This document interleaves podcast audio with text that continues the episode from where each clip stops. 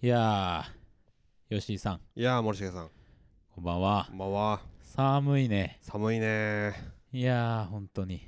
なんかねあのちょっと緩んだりまた締まった寒さになったりうん、繰り返してますけど本当よ。はいまあまだ寒いな2月はなそうね、うんちょっとなんかまあ、この調子だとね、うんなんていうんですか、こう、体も動かないし、うんなんというか、こう、冬眠がまだ明けないなといういやーですね感じですけども、はい世界は回ってますから、はい我々も参ろうと思いますよ。 はい 今週も参りたいと思いますはいい、はいストックブラザ ーちょっと待って、あの息を吸いすぎて、もいやすいすぎたう一回行きましょあう。いかがでしたはいはいはいはいストックブラザーズ・ザ・ワールド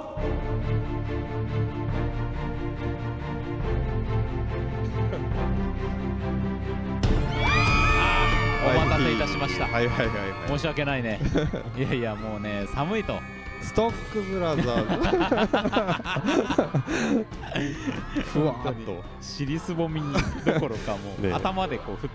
国になんか声が消えてくるのを感じましたけれどもまあそんな中でも皆さん聞いていただいてありがとうございます,、ありがとうえー毎週木曜日夜6時から配信しておりますカルチャーキュレーションダバナシプログラムストックブラザーズ・ザ・ワールドお相手はストックブラザーズブラザーは森重祐介とブラザー2吉井陸斗ですよよろしくお願いいたしますろしくお願いしますあのー今日はね、うんあのーいつも木曜日配信ですけど、はいあのちょっと早めに火曜日にねはい今収録をしてるわけですけども、うんえー2月22日、はいはいはい、えー2022年の2月22日とあいう本こと当だで確かにあのにゃんにゃんにゃんにゃんにゃんみたいなね、あーあだからなんか猫の日ってよく見たんですけど、うんにゃんにゃんっていう読んでるのいねやあれはもう、 ねグレート猫の日ですから今ただの猫の日ではない日、うん、そんなあれでございますけどもねなるほど先ほど22時22分を過ぎたあたり、確かに、うん本当だわ本当にねなるほどね超ゾロ目だったわけですね、まああの我々ストックブラザーズにはブラザー3うん染五郎という猫が染五郎ね最近会ってないですけど元気ですか元気です染よ五郎ピンピンしてますあの冬のなんか装いというか、はいはい冬ってちょっと猫やっぱなんていうんですかねいつもよりも丸く見えるんですよ、あーなんか蓄えてんのかね、うあんーでなんかやっぱグッと丸くなってるしあーなるほど大福ですね 大福いいっすねかわいい、やっぱ冬いいよね動物ね冬はいい夏あのーまあその飼ってる側からの視点ですけど、うん抜け毛がすごいじゃないですかこうああそうねまあうちは犬なんだけど、はいはいはいねがすごいからさ結構毛玉とかできたりするんだけどそうなんですよね冬はねあったけえなって感じでいやいやほんとね、うんあのー寄ってきますからね寒いからいいね布団の中こう入ってきてあであかわいい僕こう腕をこう伸ばして寝てるとですね、うんその腕にこう顎をちょんと乗せてかわいい可愛いんすよめちゃめちゃかわいいねでもう朝まで寝てるんですよねそのままああだから僕は起きるじゃないですか、はいでもやつは起きないんですよ、うんだからその布団がかかって、うん顔だけ出てる状態人ですよかわい い可愛いのよめちゃめちゃかわいいねねえいやーいいな猫もいやほんとねなるほど素晴らしい日々を過ごしている一方はいまあ布団から出てしまえばそこは地獄寒さが襲 ってくるい本当ですよ、 やほんとうね、ん、福岡って結構寒いじゃないですかそう日本海側であのー結構さよその人から見ると意外うんだと思われたりとか、そうそうそなうんかさ東京から来た人が妙に薄着だったりする場面によく出会うんですけど、うんうんあの結構、うん日本の中でもなんか割と寒いエリアだよねだと思いますよ、福岡ってそうそうなんか全国の気温見た時にやっぱ福岡が結構東京より低い時とかあったりするからあります全然ありますだからやっぱねなんかやっぱ九州ってことでね、うんなんか南のみたいなイメージあると思うんですけどそうなんですよでなんかそのなんだろうそれが我々にもあるのか、うん家の作りがさあそうの、ね大して防寒になってないじゃいないやですかそうなんですよ油断してるんですよ油断してるんで すよね我々もねいやだから寒くってね家の中とか本当に昔から寒いんですけどね、なんかやっぱその日本海側もそうですけどなんかうん湿気が結構多いじゃん、はいはいはい、でこれはじゃゃあ確かにさ南っぽいそのうん要素なのかもしれないけど、うんうん湿気が多くて風が冷たいのが入ってくるっていうのはさ、うんつまりこう体感としてうんぐっと下がるんですよね、うんだからなんならまあ基本的にはもう全然段違いで北海道とか寒いですけど、うんうんなんかいろんな対策も含めて北海道とかに行った方が、うんなんか暖かさすら感じるぐらい のなんかそんな気持ちになるぐらいいや寒いですそうよ。そうそうなんですよねうんうんそうなんだよめちゃくちゃ寒いんですよね僕10年ちょっと前にうんドイツ行った時うにん 冬行ったんですけど、はいはいはい全然ドイツの方が暖けえと思った。ドイツもね僕あの子供の頃いましたけどはい。あのやっぱ外はねそれは寒いけど、うん家の中めちゃくちゃ暖かかったなと思って、かいうんいいんですよねだからちょっとこう上ポッと脱げばさ、うんうんいいしなんかそういうあたりでさ、うんそのファッションとかも変わってくるよねうんうんそうねなんかもうさ機能重視みたいなことをしするうんじゃなくて、うんうんちょっとこう遊ぶ余裕とかが出てきたりとかして、はいはいはいい、ろいろ楽しめるみたいな、うんうんうんそれ大事じゃないですかやっぱはり。いはいはいはいなんかねあの、まあ、冬はいろいろ着れるから好きは好きなんですけど、やっぱうんうんそのここまでね寒いと、うん、うん、っていうところあります よ。そん布団から出たくないねねえ本当に 寒い寒いずっと始まってから言い続けてますけ どね2月にねはい本当に寒いからねしょうがないんですけどまあしかしですねは我い々の懐、うん懐があったかいっつってなんか誤解がありますけ どそうね心はほかほかでございます、はいなぜならばうん今日もおメールを2通いただいておりますありがとうございますありがとうごいざいますありがとうございます本当に本当にこんな寒い日々にはいね手かじかむ手で価値観 いメやいールやを打ってくだいさやったいや家の中で ねさすがにあったかいところで作っていただいてるんじゃない でしょうかわかりませんがはいはいまあということであの二通もね読んでいきたいと思いますけど、はい最初じゃあお願いしていいですかはい、えーじゃあいきますね、はいえー感想ですということで、えー、と前回の、えーゴーストバスターズ」ですね、うん第147回、えーの感想としていただきましあたり、がとうございますえー森重さん吉井さんこんにちはいこんつもにちは楽しい時間をありがとうございまあすりがとうございまもうすこちらこそです本当にね本当にいつも楽しいなんてねありがとうございます恐縮でございます。はい、えーゴーストバスターズ」私は過去作も見てなく、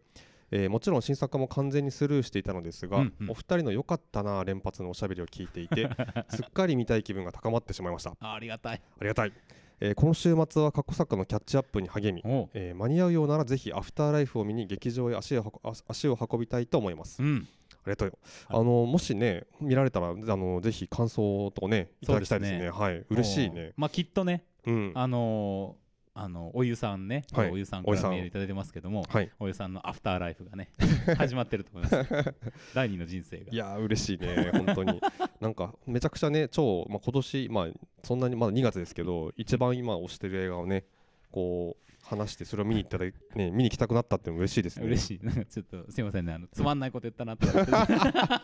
おじさ んのアフターライフいすいませんでした。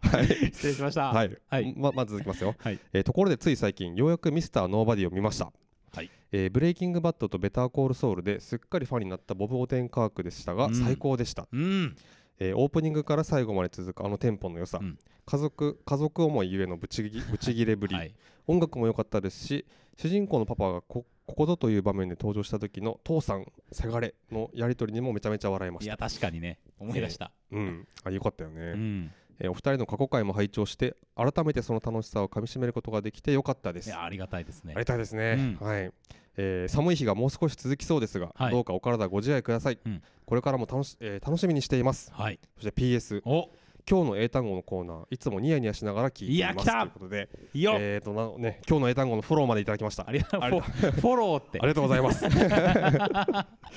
いや嬉しいないや本当に嬉しいですね。めちゃくちゃ嬉しいですねミスターノーバディね、うん、もういめやーちゃくちゃ面白かったもんな。面白かったよねあのー本当にあのぜひねあのー前回のあ前回というか過去回にね、うんありますけどでも言いましたけども、はい。あの最初のさなんかあの家に強盗みたいなのが侵入ししええてきた時の、そのボブ・オネンカークのこうあの主人公のね立ち回りがね、なんかあれどうもこの人ただ者じゃないぞっていう、うんあのーなんかちらつかちらつかせ方良かったっすよね。そうなんですよ。うんあのほらよくさ、あのパスポートっていうかその資格証みたいのとかさ、はいはいはい。情報でただものではないっていうのを教えてくるっていうのはあるんですけど、うんうん。そうじゃないんですよね。うんうんうん。行動、振そうるそうそう、舞い、行動目線。。振る舞いうんうん仕 草。ただこれです者よならぬ仕草がね。ええそれで見せてくるっていううまいシーンですよね、あれはうんね。そうそうそう。あすごい良かった。あ うのオープニングからひくね本当引き込まれましたね。はい。はいはいはい。ボブ・オネンカークね。なんかそのベターコールソウルってあのネットリックスのうん。そのまあブレイキングバットのスピンオフのはい。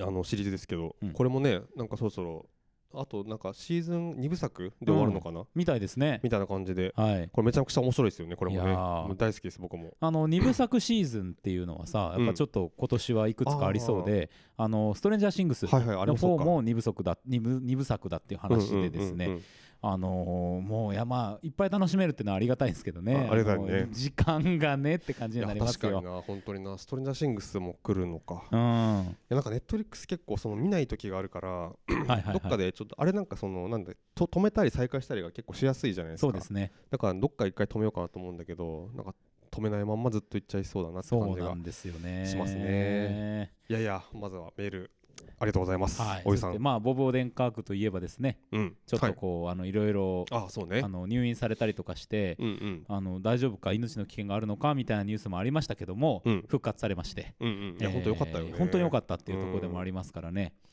あのあれなんだっけ、えっと、ペンタゴンペーパーズか、はいあれにもねあの出ててそうかあのそうか。記者の一人としてはね、いいはいはいはい。い役でしたけどいやーそうねなんか本当ねこの「ブレイキングバッド」とそのまあベター・コールソールと、まあ、同じそのソウル・グッドマンっていう弁護士の役なんですけど、ー。うんなんか本人のやっぱこうキャラクターが持ってるキャラクターなのなんだろうなって感じなんだけど、うん。すごいねキャラがいいのよめちゃめちゃなるほど。うんなんか本当にぜ,、まあ、ぜひね森重君もよよかったらねそうですね。ボブエンオデンカークは結構好きなので、うん見たいなと思いつつね。けあのブレイキングバッド全然見なくていいと思いますよベター・コールソールソウルだけであなんならうんほんとほんおーじゃあちょっとそっち行ってみようかとな。全然あのブレイキングバッドよりも面白いと思いますあぼ僕はそうですか。うんへえ。ありがとうございます。はおいじさん、またよろしければ、はいおメールいただければと思います。はい感想アフターライフの感想をぜひ、そうですね。はいはい、もうつまらないことは言いま せん。はい、では、えーもう一通はいいただいておりますのでご紹介いたします。はいお願いします、えーストックブラザーズのお二人へ、こんにちは。こんにちは早速ですが、先ほど最高な映画を見てきまして、うんぜひストックブラザーズレディオでも取り上げていただけたらなと思い、 うんお便りしました。ありがとうございますえーストックブラザーズ・ザ・ワールドでございます。 いえツッコミがうねるさいね。えーズバリ、 うんズバリってこれ、ちんまる子ちゃん以来に聞きましたけど、懐かしいねコーダ愛の歌です、ほうほうう、ほうんこれなんとなく評判いいなくらいの軽い気持ちで見に行ったのですが号泣ですうん語りたいことが山ほどある作品です、うんうんうんお二人も好きなのではないかなおすすめほうほうほ監督はあの「オレンジ・イザ・ニュー・ブラック」のいくつかのエピソード脚本を手掛けているとのことで、うんこれから大注目の方です、ううんうんうんうん探すも良かったですねよかったね吉井さんは PS5 ゲットできたのかなうんうんお二人とも体に気をつけてご自愛くださいませまたメールします、えーカザフスタンからこんにちはさんからです ね、まあね、はいあの長年の僕らの、まあ、友人ですね。えーそうですね、はいからね、いただきました。初めてですね。うんあ初めてですっけ初めてじゃないかやいや違いますよメールだをいいたぶだいて久るしぶりにいただきまそしうただ。だいぶ久しぶりにいそたうか、だいもうてるんですけど147回やってますからね。そうですね、はいはい、ありがとうごいざいます。はいありがとうございますはい。まあということでまあ、あ、まのあそっか僕あのオレンジーズニューブラックの人だっていうのをちょっと意識なく、うんうん、あ確かに。の見てましたけどうも、んうん。まあえっと、2016年ぐらいのうんネットフリックスのテレビシリーズですよね。はいはいはい。であの監獄の中でね結構それこそダイバーシティとか、うんうんうん、あのそういう視点で人種やあジェンダーやいろんなものをちょっとうんうんうん意識した、まあ割と近年の冠屋を打ったような最初の作品になるるのかもしれないですけど、うなるんほどなるほど。うんうん、かなり話題にもなりましたけなりどましねた。よね。うんなんかジジェーンスーさんがすごいあのーあのポッドキャストというかそうねラジオで、うんうんおすすめされたのなんか記憶にありますね。僕途中までしか見てないんですけどうん、ね僕。も途中までしかちょっと見てないんですけど、うんまあ面白かったですよね。そうですねうんうんうんうんなるほどなるほど。 であとね、まあ、PS5 ゲットできたのかなっていうことで、まあできてませんということでえ引き続きね、はいあの応募を続けておりますしそう新しい手段も私手段もねそしてあの PS5 ゲットできてないんですけど、うんあのエルデンリングっていう もう本当今週末、いやもうこの世界情勢だと我々の中ではなっている、はいそうあですの大きなビッグタイトビッルグタイトのルゲーがムがリリースされるわけですけリリどーも、スされるんですけども、はいそれがまあ明日ですねそのええ放送日からいくとですそうねですね出るんですがそれのまあ PS5 版を予約しまして皆さん聞こえました かこの人今 PS5 をまだゲットしていないのに PS5 版の予約をしまし予た約をしよましたもう排水の陣ということでさっきねその予約をするときに目の前にいたんですけど、うん本当に排水の陣だって言いながら予約ボタンを押してま したよこの人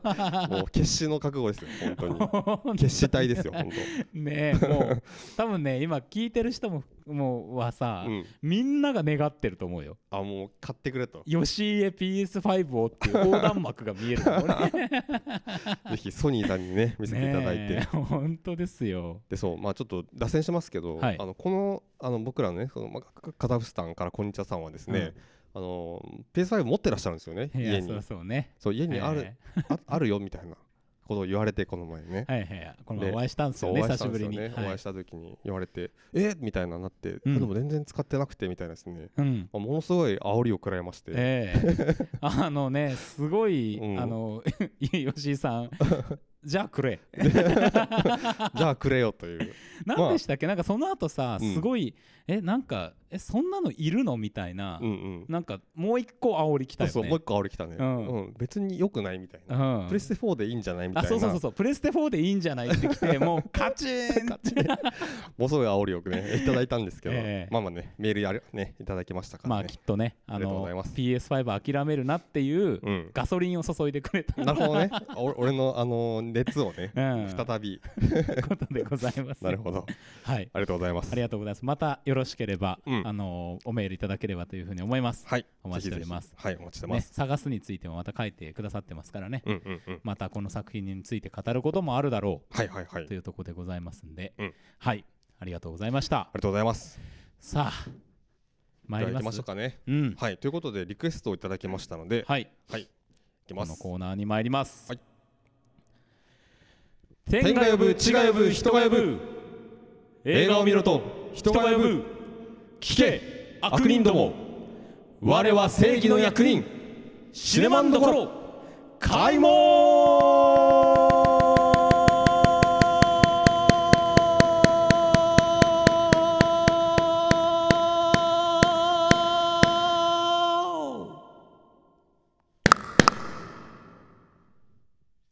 よいしょ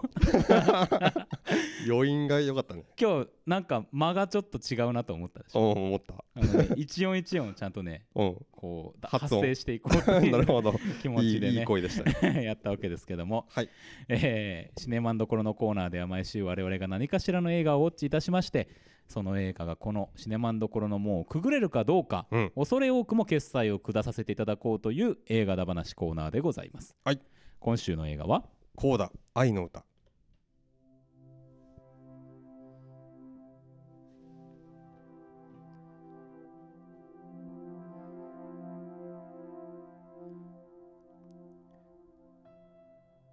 家族の中でただ一人の健聴者である少女の勇気が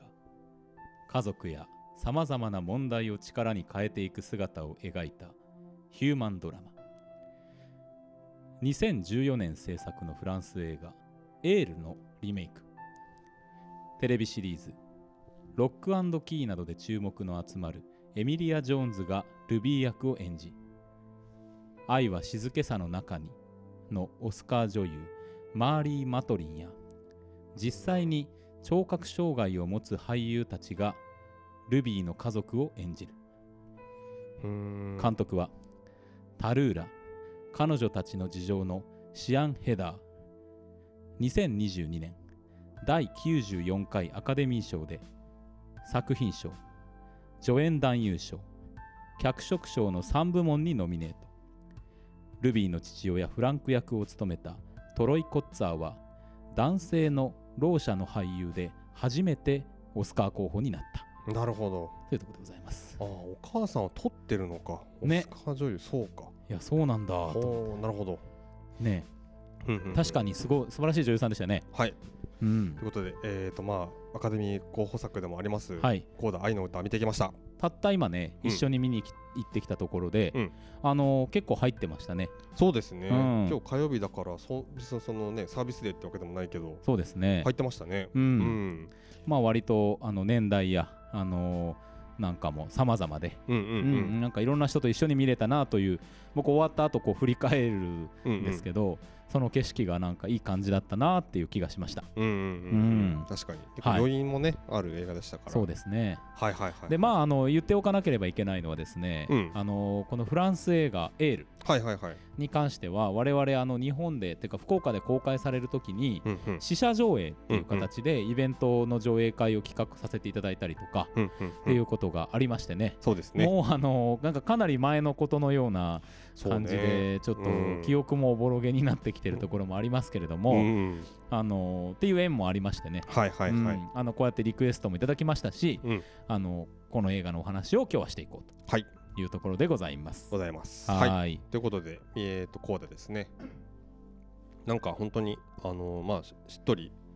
なんかまあ曲がしっとりしてるからかな。なんかでも本当に映画自体は結構、あのーなんというかな、あのースピードを失うことなく、そうね、うん、あうんのー走り抜けたなっていう感じがしましたね。あの家族の話っていう風になっていくとどうしてもこう、あの水たまり的にねちょっとこうそうそうそうストーリーが止まっていったりとか、うん、あの妙にうんうんいろんなところに気を使って、うんあのテンポが悪くなったりとか、うっんていう、ことは起こりがちですけどもそうそうそう。あのテンポは良かったですね。テンポ良かったですね、うんなんか結構その大きい挫折というかですね、んなんかまあ溝ができたりとかして、はいまあちょっとそのことであのドラマが進まないみたいなうこん、とって結構あると思うんだけど、はいはいなんか割とねそこサクッといったなと、そうですね、うん綺麗に決まったなという感じで良かったですね。まあ割と要素としてはですね、うん、まあえっ、と両親とうんお兄ちゃんと一緒に暮らす少女、まあ、17歳なのかなうんの女の子がいて、えー自分以外はみんな、えー、とろう者ですとうんうんいう形なんですよね。うんでそこで、まあ、漁師を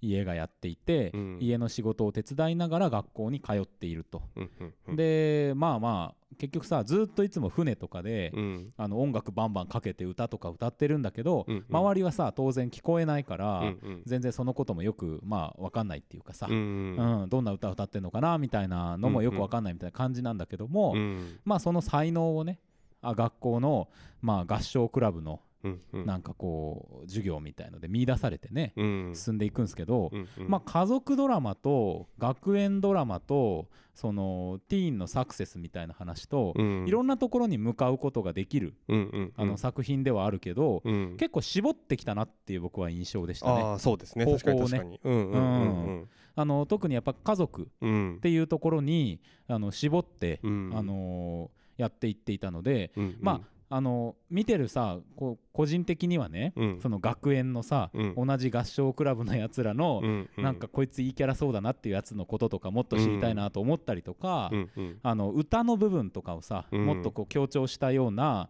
あのーものも見たいなとかいろいろ思ったりはしましたけども、うんうんうんでも結果これはこの映画で、うんうんこの絞り方で一つうんうんあの、いいもの見れたなっていうのは僕の感想ですね。確かに確かに、うん、そうね本当にあのそれこそねあのーピッチパーフェクトその、あの主人公の友達がうん「え合唱部入るの?」みたいうな、ん、え「ピッチパーフェクトみたいなことやったら絶好だよ」みたいなことを ね冗談で言うんだけど、うん確かにそのピッチパーフェクト的な路線の方には行かずに、うん、こっちあのこの映画ではまあその家族の話をまあ中心にやったっていうのがねちょっとあれがそそういう、まあ、前振りになってたのかなっていう気はしますけど、うん、ね、結構本当に確かにいろんな、なんだろう、それこそ合唱部のね、他のメンバーとかも、うんあの最初のね、あのハッピーバースデーを先生に歌う、はいまあそのベベルベルナルド先生がベですね、ルナルド先生。ベルナルド先生がね、ええすごはくいいい、まあ、キャラなんですけ ど、はい なんだっけ、ジェフ・ゴールドプラムとう、ん、ああののーーヒューゴ・ウィービヒューゴウィービンンググをを混ぜたみたいな感じの顔の人、そね、れだと思いまし たけど、なんかね、ジオストームとかも出てたらしいんでね、どこかで、はい、あのお会いしてた方ではあったみたいななんですよるほどねはいまあ、今作、すごいあのいいあのキャラクターでというか、そうですね印象残りましたけど。うん、の誕生日が近かったんで、まあ、あのみんなに誕生日ハッピーバースデーを歌わせるっていう、まあ、テストはいはいはみいたいのを始めて、なんかねそこでなんかみんななんかいい感じだなと思って他の生徒たちも、そうねうんなんかちょっとねその学園生活みたいなものもちょっと見たいなっていう気にさせるようなうん、感じでしたけども、はいはいまあ、これはこれですごく、まあ、結構やっぱりその大きいのがさその、まあ、あのろう者というか、はいで一人だけ健常者っていう設うん定、うんもしあの、まあ、す終盤の方でさ結構その話がお互いに出てくるそ出てくるんだけど、うんそのろう者同士の方がまだそのなんていうかなあのいろいろ共感できたりとか、うんうんうん状況がねあのコミュニケーションがしやすいっていうのうが多分、おそらくあまあ確かにあるんだろうなっていうのは感本当に覚的なスタンダードがねそうそうそうそうありますからねあるからね、うんだからそのまあ距離とかも近く感じたりするだろうし、うっんていうのはあるんだけど まあ唯一の健常者はい4人はのい中で、はいっていうことで、まあ、彼女だけちょっとあの、まあ、他のその通訳をやったりとか、うんほあの彼女だけちょっとまた別のポジションでうん家族の中にいるんですよね。はいはいはいででもねそのそういうなんかまあ要は他のほ外の世界って言ったらあれだけどその健常者たちの、まあ、うん普通の話,、話の中にうんそのなんていうか、まあ、コミュニケーションするその橋渡し的な役割をはいそはいはのい彼女がしているので、まあ、非常に重要なそのポジションでもあるんだけど彼女は彼女でいやでも歌が好きでみたいな、うん、で全く考えてなかったけどいや大学進学っていう手もあるんだぞっていうかそうそうそうそういうのをねその先生が見せてくれていやーその説得の仕方もねなんうかんすごいこう、先生に熱量があって、うんうんうんよかったですよねなんいやかよかったっすよね、うん本当本当にねなんか2シーンあの先生が出てくる2シーン目ぐらいから、あうんこの先生が出てくるシーンになんか一番こう今のところ興味が惹かれてるなそうねそういう感じがしましたけど、ううんんうんそうなんですよでなめんちゃくちかゃいい役で、最初のそれこそさそのうんハッピーバースデーのところっていうのは、うんあの主人公は歌えなくてうんうん逃げちゃうんですけど、まあうんこれは結局喋りとか歌とかっていうものがうん家庭の中でその承認されない環境うんつまり承認されないっていうか伝わらない環境の中にいるのでうんうん、自分に自信がないっていうところで逃げていくわけなんですけど、うんいうんやこれ物語としてすごい面白かったのは、うんあのー歌のものになってくるとさうんその子が歌がうまいっていうことを表現するために、うんなんかこうそういうみんなと比べたとこで歌ってあってなるみたいなはいはいのをその過度にねうんうんや るまあギフトつまりその才能に特化していくっていう方法をやるんですけど、うんこれってねちょっと僕そういう映画結構あるけど、うんなんか一般性をさうん損ないかねないっていうかももちろんその周りの描き方とか工夫でいくらでもそれはいいものになるんだけど、うんなるほどなるほどねこれはやっぱねあそこで歌わせなかったことによって、うんこの映画があのどういう映画かっていうのをちゃんと我々に伝えてくれる効果があったなと思っていてなるほどなるほどうんうんうんうんうんやっぱこのなんかこう歌物を歌わせるかどうか問題はいはいはいはいまああのななぜか思い出したのは、うんあのベックっていう漫画あったじゃないですははかははであれ映画実写映画化ねされた時に、うんあれなんか多分歌わせないっていうか、いうんあの選択をしたんですけうんど、声あのお客あの映画の中の人たちは聞こえてるんだけどそうそうそう俺らには聞こえない設定そにうなってそるうんだそうそうそうっていうのとかねさ、うんでうわーなんてすごい歌声なんだみたいなリアクションだけでうんうんてあの説明してくるっていうであれはさそのリアクションの取り方とかもそんなにうんなんかうまくいってた感じもちょっとしなかったんで、ううん、んーんってなったんですけど、はいはいなぜかちょっとそれを思い出して確かに歌わせない選択の中でも、えっと、こういうこれは結構うまいことやった話だし、ひょっとしたらその後の話の展開に関わってくる演出かもなって思って、うんあなんかいいなってちょっとその時思ったりしましたね僕はね。ううんん確かに確かにああそれほ確かにそうですね、うんあのーその要は他の生徒たちと比べてものすごく彼女が引いててまあ結果的にはそういうことなのかもしれないけど、うんそういう演出方法を取らずに彼女一人だけで先生の前で歌ってっていうところそがなんかすごく良かった確かに確かに、う、うんな、るほどな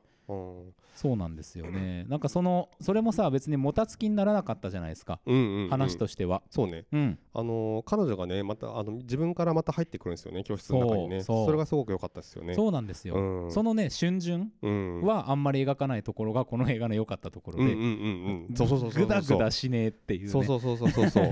どうせあの見てる側からしたらまああれだけど、うんそのいやどうせもうまた歌うことになるんだからって、はいはいはい。分かってることだから、うんもうねちゃんと自分から来るっていう、うん、まあどうねそういう話なんだしそうなんですよ。うんうんうんまあそこはやんなかっ途中さたのよかったねあのーちょっと気になってる男の子、うんうんマイルズね、はいはいはい、えーとの関係がちょっとなんかこうよくなくなった時とかも、うん話は進めながら、うんマイルズ側から和解の申し出がちょこちょこ入ってくるってうんういうんうん感じになってるからさ、うんうんその寄り道しないんだようんね。うんうん確かに確かうに、んそうそうで、うんうあんそうですよでマイルズは吉井さんさっき言ってましたけど、うんなんとねなんとねシングストリートの主人公の子だったというねえ確かに面影あるわって彼かと思って大きだったなっていいやうそうそうもうねおじさんみたいなこと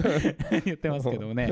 本当にいねや本当にねシング・ストリート」という映画をね皆さんあのご覧になったことない方はぜひ見ていただきたいんですけど、うんまあ音楽をテーマにした素晴らしいうん映画でして、はいまあ、その主人公がこの今回講談出てるマイルス君マイルズ君ねねえ、フェルディア・ウォルシュ・ピーロっていう名前、うかんかっこいいねっこいいね、うんアイルランドアイルランド出身だ、はいはいはいはいはいはいなるほど、なるほどねいやということでね、まあ、この2人でまあデュエットを組んでいくっていう感じになるんですけどね、うんなんかね本当になんか本当なんだろうなその今森瀬君が言ったみたいななんかこうあのやっちゃいそうなやんない方がいいことを全然やんな、ちゃんとやんなかったなっていうのがそうそうそうそうこの映画のすごく、うん、あの特徴っていうかいいとこだったなっていうかめっちゃポップな作りでさ、うんあの割とこうなんていうんですか軽い気持ちでも見に行けるじゃないですか、うんうんうんでああいい映画だったなーって感じで気持ちよく帰れると思うんですけど、うんあのちゃんと中はねうんしっかりこうあのやりすぎずうんうんうんやらない、すぎるってこともなく、なくねいい塩梅で作られてるなって感じがしましたね。うんはい、おいや本当あとやっぱねラストのあの、まあ、そのオーディションその大学の、まあ、試験、うんまあ、オーディションというかのそのであの主人公のなんか歌うっていうシーンになるんだけどいやすごいよあそこはやっぱちゃんとよくできてたなと思ってそうですね。うんなんかまあ一個のなんていうんですかねあの最後のあの、まあ、一番大事ななんていうかな盛り上げポイントというか、はいはいはい。でちゃんと、あのーまあ、これまでの先生も出てくるし。そうそう、出てき方ですよ。またね、あの、ホールみたいなとこで歌ってて、うんまあ、あの、ジョニー・ミッチェルのさ、うんうんあの、えっと青春の青春の光と影か、うんを歌いますって、うんうん楽譜忘れましたと。うんだから伴奏誰がすんのみたいになった時に、うんうん後ろからね、うん僕にやらせてください。うんしかもその前にねそのマイルズが先にう受けててああ、はい、は先い。生はもう帰ったよって言われ言われそうるかなんでらすよ。多分マイルズが連絡してうん。 U ターンしてきたんじゃないかとねえ。思うと結構胸熱ですよね。暑いよね、ほんでもうなんかねで1989年卒業ですみたいな そうそうそうそう先生入ってくる入ってき方ね入ってき方ねあの人ほんといいよい やーいいよね。であの家族とかもちらっと映って出てくんだけどさ、うんうんなんかそれ別にセリフがすごいあるわけじゃないけど、うんレッスンに先生の家に行っていた時の環境がうんいい感じだったんだろうなっていうのを伺わせる、うんなんかほっこりするさ、うんうんうん感じの関係性をこう単確かにに描いてくれてるから、うんなんか安心して見れるんですよね。いやーほんとほんといやーそうそうあそこの空気感すごい良かったよねうん、なんかその、まあ、広い会場でその、まあ、オーディションっていうかその試験を今受けてるところなんだけど、うん、いい意味でそのなんか緊迫感と緊張感がなくて、うんすごくいい空気感で、そうねなんかどう転んでもいいやぐらいのさそうそうそうそう、んもうここが最高だわみたいな、でまああの先生から さ「あの魂を込めなさい」とういうんことをこういろいろレッスンの時に言われていくんだけども、うんうんオーディションのその1曲を歌う中でねうんだんだんこうちょっとこっそり入ってた家族うんの姿を見たりして、うん手話をし始めたりとかして、、あの本当にあの魂の乗ったうんうんいい歌唱になっていくわけですよねうんはい、だからあれはさすごく歌一つの歌としてうん見てる我々誰しもがあなんか変わってきたなっていうのが分かるうん演出になってるじゃないですかうん。うんううんうんん、だからなんかそういう意味であの最後までポップな映画としてうん観客を突き放さないことを、うんまあ、それが、あのー必ずしもそうした方がいいってことではなくて、うんこういう映画として役割を全うしてるっていう感じがうんうんうんしてね、なんか気持ちよかったですね確。かに確かにうんうん、いやーちょっとねあの青春の光と影はねあのヘヘレディタリー継承のあのエンディングで聞いたんで、ちょっとなんかおわっておうん一瞬思いましたけど、まあでもやっぱ歌声とね、まあ、元の曲の良さというかですねそうねんぐっと持っていかれましたあそうそうあとさこれあの歌う歌う曲数がさ実はそんなにないじゃないですかそうねだからそこも結構良かったなと思って、なんかちゃんとあの練習したやつを歌ってるみたいな、うん全部そうそうあそうのそよくあるのがさあの最後のそのクライマックスで、う、うん一回もこれまで聞いてないけど、うんなんかとんでもないパフォーマンス見せられるからライブやるやつね あるじゃな いですかえーみたいな、うんまあな上がってるんだがみたいなどどこかでちょっとハテナを持っているみたいなさ でもこれは本当ちゃんと全部どの曲も練習しししてるシーンを見てきたから、うん、なんかねそれだけにちょっとグッとくるというかねそうですうんねなんかちゃんとしてんなみたいなそうなんですよね感じありましたねなんかやっぱりすごくさこう一曲一曲でうんそれにまつわるストーリーというものとうん人との関係が描かれていくから、うん丁寧ですよね丁寧ですよねあのすごい身近な人ほどうん関係性をこうしっかり深くうん温かく結んでいくっていうのはうん難しいことなんだうんっていう、でもこうやってちゃんとやっていくっていうなこれがある種のその証人居場所を見つけるっていう証人なんだっていうのはさ、うんちょっとこう現代みたいなものに対するこう、うんなんかこうメッセージでもあるなっていうふうに思ったし、うんうんうんなんか僕すごいなんかいろいろ見て最終的にああいいなと思ったのは、うんあの家族がろう話者であるっていうことを考えると、うん周りが、えー彼らのことを理解しなきゃいけないんだっていうそういう矢印っていうのが、うんまああのイメージステレオタイプとしてすごくあると思うんだけど、うん当然向こう側がこっちを理解するという努力もうんあってこその、うんあのコミュニケーションっていうのは家族とかになると特に、ああると、うんうんまあ、場面が変わればまた全然その、えっと、立場とかうんバランスとか、権力関係が違うからそれは違うと思うんですけど、うんだからそのそういう風になっていくじゃないですか、うんちゃんと向こう側から、えー少女のこと主人公のことを理解するっていうアクションがあって、うんそれでなんかこう関係性が従前たるものになっていき、うんまあ、物語が最後にぐるっと進んでいくっていうか、うんうんうんそういうこう両面みたいなものを書いたのは、うんあなんかか良かったなってちょっと思ったんですよね。確かにねううんんうんうんその両方の矢印ねそうそうそう確かに確かにそうなんですよね。あのあとそのなんだっけえっと最後その学校の中でのその発表会みたいな時あーはいにはいはい。そのまあこ結構僕らは練習で何回か聴いてきた曲をまたやるんだけど、うんうんその時にその繰り返しになっちゃうんだけどそこでその音を絞って、うん、その家族たちのまだ音が全く聞こえない状態になるんですよねそのそうね、あそこの演出やっぱり良かったなと思ってそうね。ですごい思ったのがまあこれまでこの映画、まあ、あそこ結構終盤じゃないですかそこそこ、まあ、1時間半以上経ってると思うんですけど、うん映画見て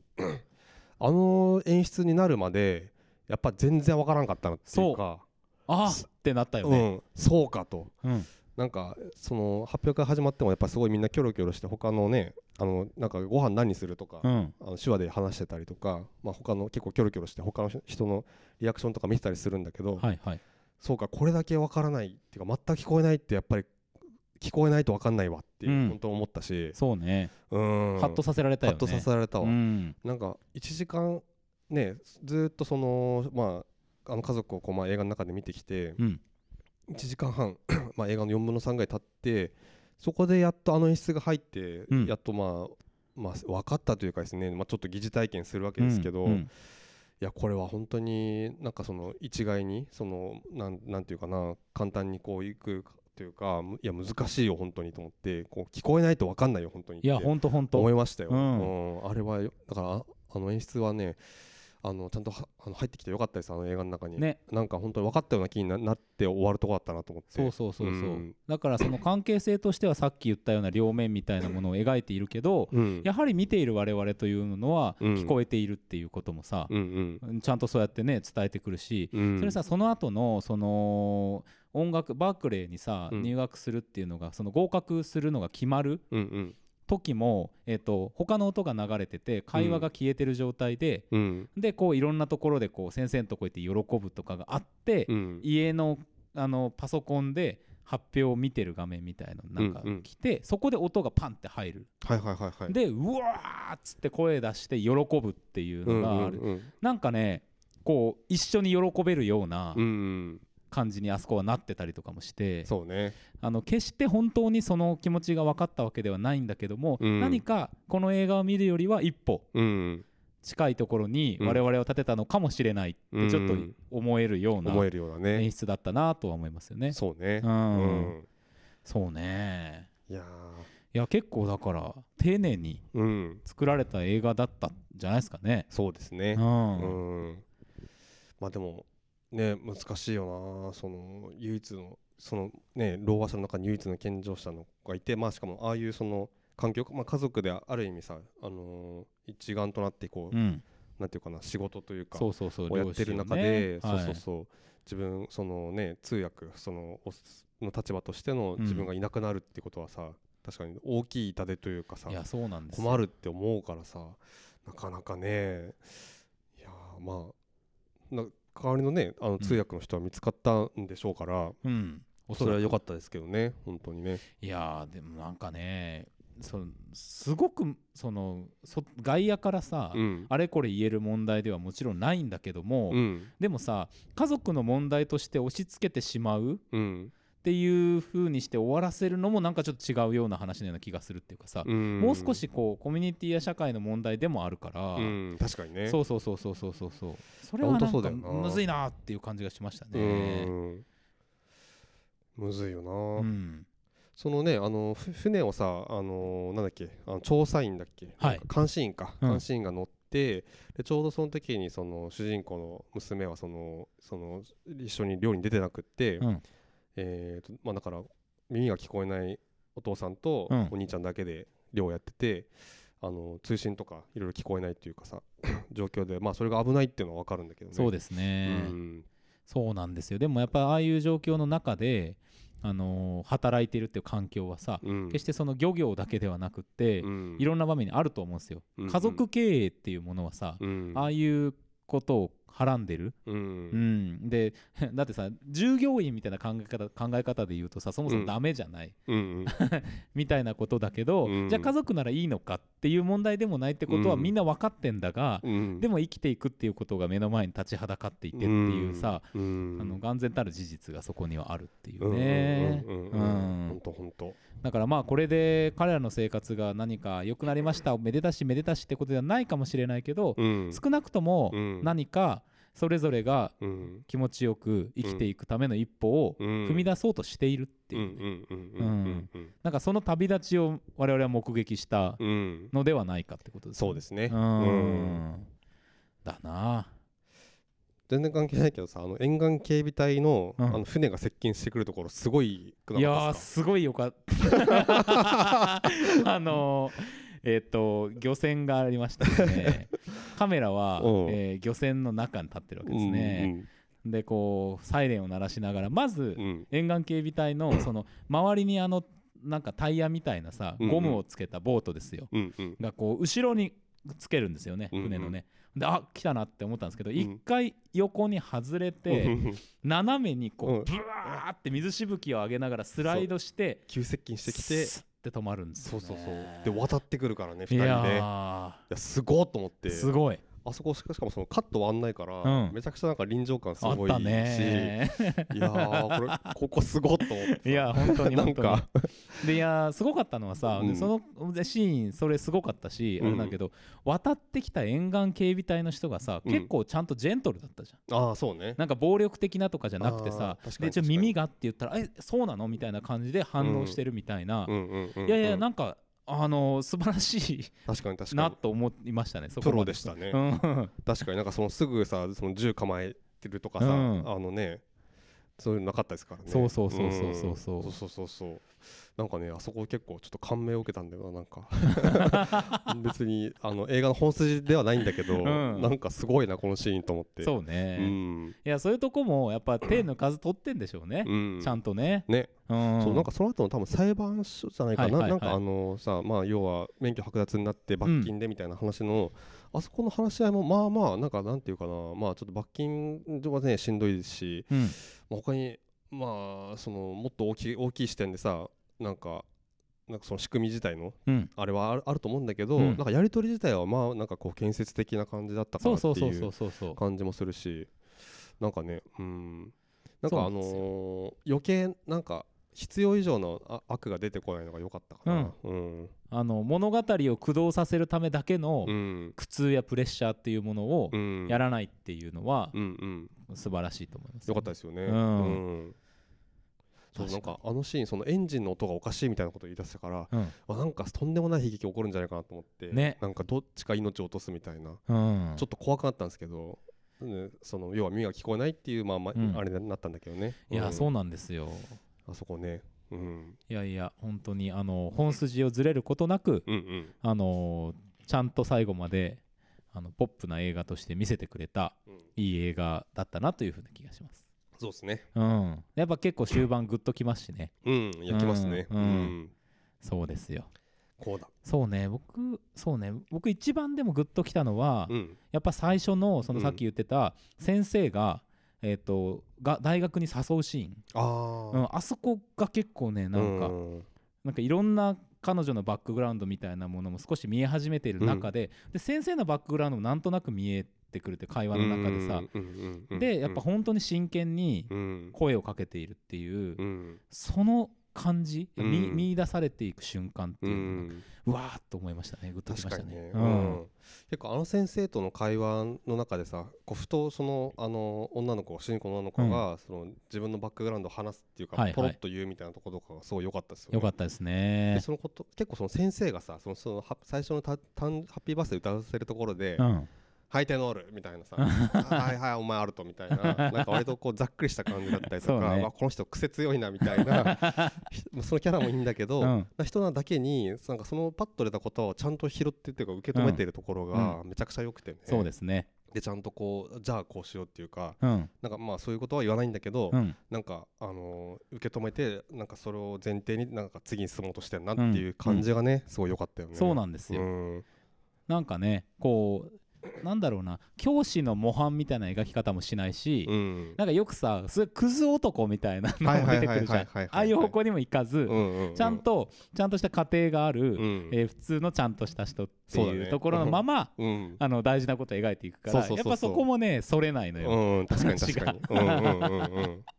ん。そうそうそう。そうそうそうそう先生のね成長とかは別に描かないっていうかさ、うんうんうんそれはねあれでよかったよね。そうなんでうすよ、んそういう意味ではもうその少女自体もさうん、の成長感ってことでも別にないっていうかさ話として、うんやっぱり何かをこう、まあ、みんなそれぞれ独立した、えー、と人々であるっていうリスペクトのもと、うんうんキャラクターが描かれてる、ああそうね、ううんん、そうね主人公に関してもそうだね。うん、そう確かにだからそ確かれに。は良かったなと思いますうん確かにね。あの先週のそれこそ「ゴーストバスターズ」でもあの、ね、主人公の女の子に、うんその成長とかは別に描かないっていうかさ、はいはいそういうはい話じゃないっていう話しましたけど、ううんんう確かにねもうそういうのもいいいのかもしれないよねなんかね、んそう思い ますよ、ううんんなんかすごくあのしっくりくるなっていうし気っはくしまりすくる、うん、確かうに、ん、そうなんですよね、うんまあそのろう話者の家族っていうものの描き方がその強調されているものなのかどうかとかってちょっとよくわからない正直わからないところありますけど、うんそんなにこう見ててなんかこう何かを煽ってくるようなものではなかったので、うんまあおそらくその辺りも丁寧にやられてるんじゃないかなと思いますし、うんうんそうですねです ね。もうあのねあのーすごい車で爆音で あのギャングスターラップか けての最高やった。 低音が気持ちいいからうんかかけるんだっていう、うんあなるほどなと思ってさそうそうかそうかそうそう。そういう感じでその音楽はその楽しめるのだろうなと思って、うんね面白いいろんなあそれでもしたなんかそのさ結構そのなんか若干学校の生きてるはグループの女子みたいな人に笑われるみたいなのが2あ箇所ぐらいあるじゃーないりですかましたね、ね3箇所ぐらいかな、うん、ねなんかあれがちょっと気になりましたけどそうねまあいいかっていうねなんかね、なんやこいつっていうさそのあたりももうでもあんまりさ、うん触れないまあそういうやつもいるよねっていうあそうね風景としてあまあ確かに確かにさらっと行きましたから,、ねうんうん行ったからまあまあまあまあまあまあまあまあうんあれをさ強調してくるとそうなのようざったくなってくんだよそうそうそれがねあの何でしたっけあのー去年の12月の えっと名前なんだっけなんだっけあれですよあのーいやな名前が全く出てこないジョーライトじゃなくて、ああえっ、とラストライトイン奏法ラスラストライトライトイン奏法ねそうそうはいあれはいはねもう超気になりましたけど、はいはいはいなんだよこれみたいなうん、 分かった分かったみたいななんでこんな目にあっとるのみたいなね、なんでこんな絡んでくるのこいつらっていそううそうそうそう感じでしたけどいはい。まあまあまあ、やよかったですねいい映画でございました。うんいいあ映画でしたのーおすすめをね、うんおメールでいただかなかったらひょっとしたら、うんあのーまあ、見に行ったかもしれないけど、うんうんこうやってお話しすることもなかったかもしれないんで、うん大変ありがとうございまありがす。とうございます本当本に当に。はいリクエスト嬉しいです本は当にい、ということで、まあ、今日参りましょうか。はいはい。では、この映画は、決済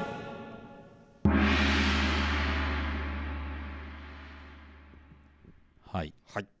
えーということで、えー今週は「コーダ愛の歌」でございました、このコーナーに参ります今日の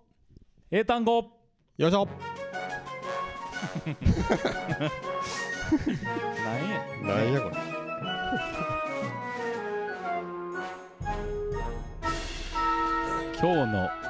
英単語よいしょこのコーナーでは毎週インターネット上にゴロゴロゴロゴロ落ちている英単語たちを一つ一つ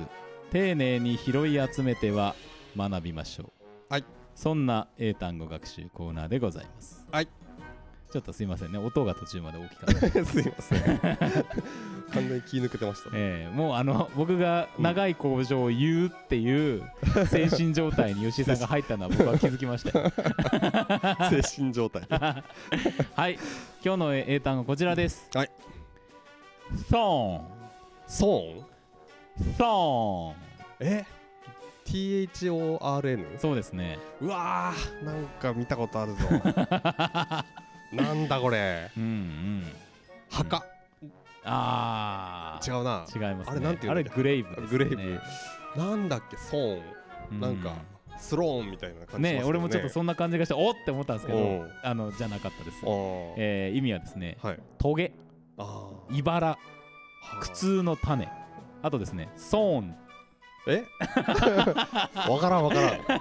あの日本語訳でソーンって 書いてあるんですけどそうなんかあんのかなこういうあるなんかまあ針とかって意味があるからさああーそうかそしなたんらかまあそなんかのうん包裁裁縫とかやる人はわかるのわかかんなないですけど、うんまあ、いばらということでね、苦痛の種なるほどねえー寒さですかね、我々で言う。 そうで すねということでございますよもっかもっか寒さですねはい、じゃはあ、い寒さに、えー恨みを込めてはい発音していこうと思います。オッケー Repeat after me. オッケートーン、ソーントーン。ソーン One more time. Okay. オッケートーン。ソーン気の抜け たね気の抜けた英単語コーナーが本当に ね、英単語に対するリスペクトはないのかっていう確かにね感なんかどんな風に呼んでやろうかみたいな 感じですじでございますけども。はい、 はいはいえーといまあうでもこと確で。実に勉強になってるよ本当にいや、そうだよね。あそうか、そういう意味なのかね多分ね、まあ、全部は覚えてないかもしれないけどやったやつうなんとなく、あそれやったぞみたいなそうのそでうあこれ見たやつだっていうかねありますからね。言ったやつだみたいな ありますけど はい、ということでございまして、はいまあ、ということ今で週もエンディングになってまいりました。うんうん、えーとそうですねまあ今後のさ映画としては、まあドリームプランあそうね、あのウィリスウィリアム姉妹はい。あとウィシラル・ノスミスねとウ。ィル・スミスうねん、あとシラノですね、はいはい、ピーター・ディンクレイジケー。ダディ・クレイジーこれあたりちょっと楽しみですね今週末はそうですね、でももう3月か2月も終わりますよもうそうなんです。結構ね、いろいろ合ってるんですけどね。うんあのルカ・ガーダニーナのトリュフのやつとかも見たいし、トリュフトリュフ、トリュフ。ああはいはいはいうんドキュメンタリーねあの制作組織やってるはいはいはいはいだしあのビリー・ホリデーも見たいし、リーちょっとホリデーね結構ね見れてないのいくいくつもありますけれどうんもね、 3月だったらまたいろいろ始まりますからねえねあったかくなるためになはいなんて言 ったかわかんない PS5 PS5 当たれさようならさよなら